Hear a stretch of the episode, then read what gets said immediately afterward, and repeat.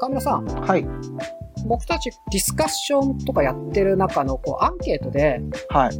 過去にあったそのアンケートの回答でこう、アートをその金にならないことをしてるっていうようなニュアンスの回答があって、うんうんうん。で、それちょっと面白いなと思って、うん。その行動原理として。うん。作るものを考えてるときに、うん損益基準で考えてないっうんうん。て、まあ、もしくはその損益でいう益がお金じゃないっていううんところ。うんうん。で、それってまあ、売上見込みとかとは関係がないというか、それを無視した考え方じゃないですか。うんそれって多分、美術と関わりのない人間からすると、うん。変わってんなーと思うと思うんですよ。そうですね。で、その変わってるなーって思う人から見ると、うん。多分、自分の楽しいことを追求しているんだろうなーって見るのが自然だと思うんですけど、うん。あのー実際問題、億劫だなーって思うこともあるじゃないですか。ありますね。楽しいって全部が全部言えないというか、うん。その、ざっくりしすぎた質問ですけど、楽しいと思ってやってますえっと、トータルすると楽しいとも思う時間が多いです。はあはあはうん。あ、楽しいなんだ。楽しいと、やっぱ好きと得意と、うん。あー大事にしてるとかっていうのって結構うん微妙に違うじゃないですか。違いますね。そう、微妙に違うから、うん。あの、今聞いて、あ、楽しいなんだと思って。そう僕はそうですね、楽しい派だと思います。で、その楽しさって何かっていうと、あの、理解する楽しさとか、新しくアイデアをひらめくとか、うんあ、の、そ知らなかったことを知って、なんか視界が開けてくるみたいな、はいはい。そういう楽しさであって、で、この楽しさって、えーある意味では鑑賞でも普通に起こるし、あの、まあ、自分の何か作るであったりとか実践する中でも起こるので、はいはい。あの、そういう意味で基本的な事柄としてそういうものがあるような感じですかね。うん。うん。こうなんか自分が変わっていってしまうことが楽しいと感じるみたいな感じなんですかね。そうですね。基本なんか、あの、知識欲求みたいなものが高いっぽくて、うんうん。うん。なんで、なんか、いろいろ知って、知ると楽しいっていうのが根本的にある。はいはい。で、わからないことの方が、それを知る可能性がいくらでも出てくるので、より楽しいって思うから、うんわからないものに対しての何か期待値がある。うん。うん。うん。で、自分自身も、あのーあんま誰もやったことがないことであったりとか、これどうなるかわからないことっていうことに楽しさを覚えるので、はい。落としどころを決めずに、とりあえずスタートさせるみたいなことを割とやってしまうがちなんですけど、うんうん。それも結構そこの欲求から来てるような気がしますね。なんかそれで言うと最初に言ったその損益基準うんっ。て言うと、河村さんの場合はその損益の益っていうのが、あ、知識得られたとか、新しいこと発見できたみたいなのが益になるって感じなんですかね。割とそうですね、経験益がうんうん。高めですね。うん。それって何か作品なりを作る前段階として、うん。どのくらいの益が発生するかなって考えるんですかえっおと、金だと考えるじゃないですか。うんうんうん。あの、そこもちょっと特殊で、要は分からないってことが、そこの欲望だったりするから、その兼ね合い上、そこも分からない方がいいって思ってしまっている。はいはい。だから、ちょっとそ、それで言うと、別のタイプの人で言うと違うかもしれないけど、僕に限定して言うと、分からない方がいいって思えてしまう。想定しないって感じなんですかある程度想定しない形で何かをするっていうことに対する興味。うんうんうん。まあ、想定してしまうと、あの、結局そこに着地してしまうのが分かってしまうから、はいはい。あの、そうではないと思いたい。ああ、はいはい。うんなんかそこから外れていきたいっていう欲求があって、で、それを引き受けるためには、決めないとかが大事になったりする。はあはあはあ。うん。じゃあ、その、結果的に得られた益うん。が多いなとか少ないなとかっていうことは感じるんですかまあなんか、それも、えっ、と、どの単位で測るかによって変わる話だと思っていて、うんうん。それがその、前もって想定があると、その想定に対して多い少ないってあるじゃないですか。うん。でも想定がないって話だったから、出てきたものに対して多い少ないって判断が存在するのかどうなのかなと思って。ああ、いやそこで言うと、そこはありますね。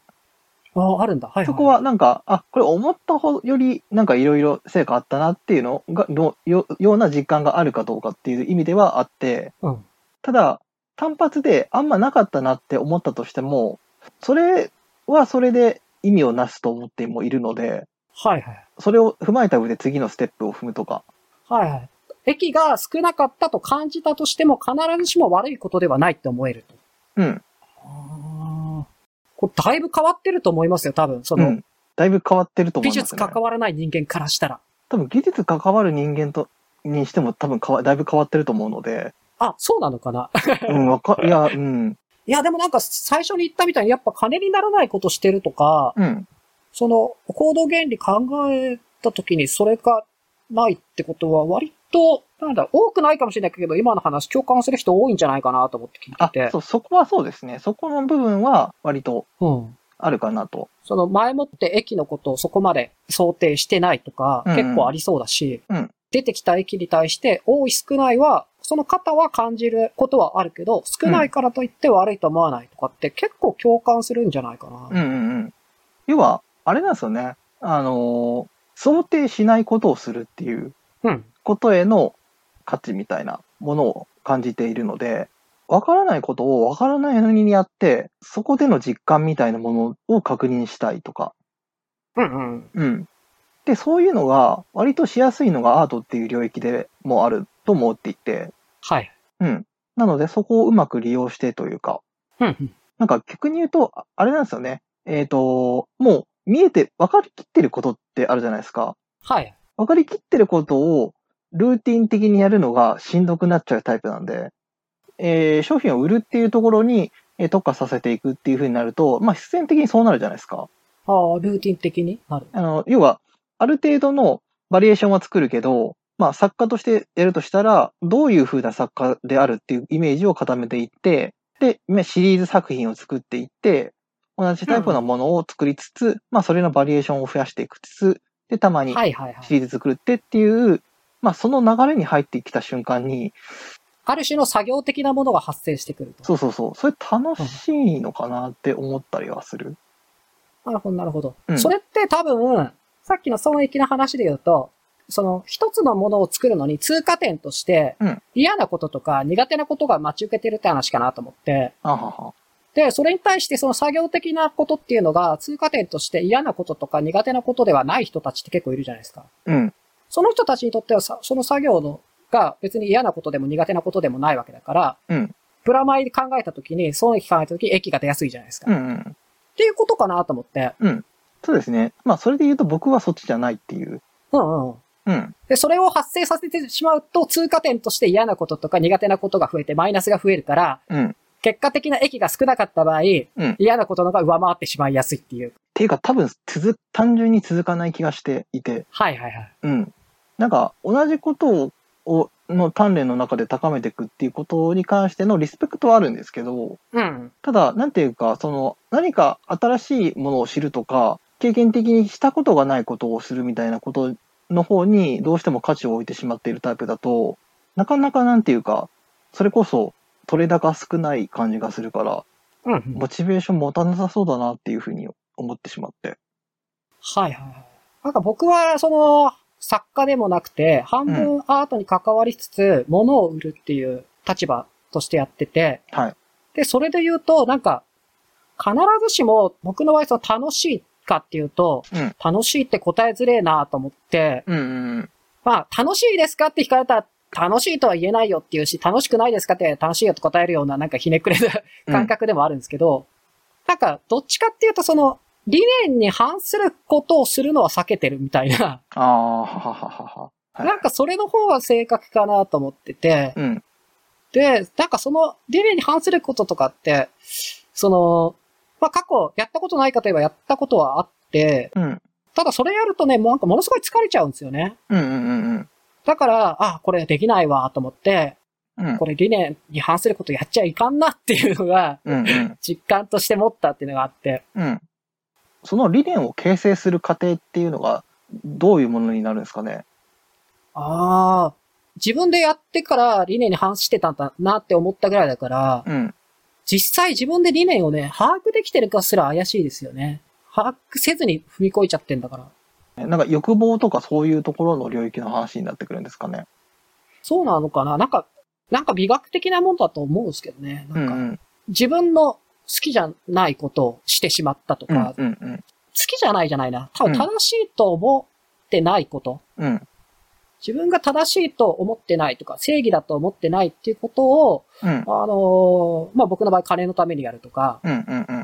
なんか一時的にね、気づかなかったりするんですけど、やっぱやっていくとなんかだんだんだんだん疲れてきちゃって、うんうん。続けらんねえと思ってうん、やめたっていう経験ありますね。なんかそれで言うと、要は、あの論理的に考えたときに、それをやっとくのが完全に正解なんだけど、できないっていううん。ことが起こり得て、で、そのできなさっていうところに、その自分の固有性が割とししっかり入っているうん気。がししたりするんで、うん、なんかそういう意味ですごくよくわかるなと。そう、だから多分僕も物を売りながら、うん、多分損益基準って言った時に、必ずしも益がお金だけじゃない部分が結構多分にあるなっていうのは実感として持ってて、まあ普通に考えてあれですよね。あの、単にお金を儲けようと思ってそれしませんも んね。そうですよね。 うん、どう考えても。うん。だから、なんかそれで言うと、その、損益基準で考えたときにお金とは必ずしも限らないっていうのは、うん、その量的な話であって、うん、うん、うん、結構多くの人が少なからず持ってるんじゃないかなと思ってて、うん、うん。損益基準で考えたときに必ずしもお金だけとは言えないっていう感覚はうん持ってて、で、それがなんか最初言った、えー、アートやってる人が金にならないことしてるとかっていうのって、うんそれのバランスがちょっとおかしいというか、うん、そうですね。おかしいんですね、そこは。そう、バランスなのかなと思ったっていう話ですね。確かに。そこの視点を入れてくると、えー、あながちわからなくはなくない。理解しやすくなるかなとは。そうそう。だから別に後に関わらない人も、そのバランスが少ないだけで、そこに目を向ければ、ちょっとわかるんじゃないかなとは思いますね。そう、まあ、てかまあ、大体みんなそうだと思うんですけどね。あの、バランスさえ保ってるだけで。はいはい。そんな感じで、お金だけが損益とは限らないアーティストの話をはい。してきました。はい。ありがとうございました。ありがとうございました。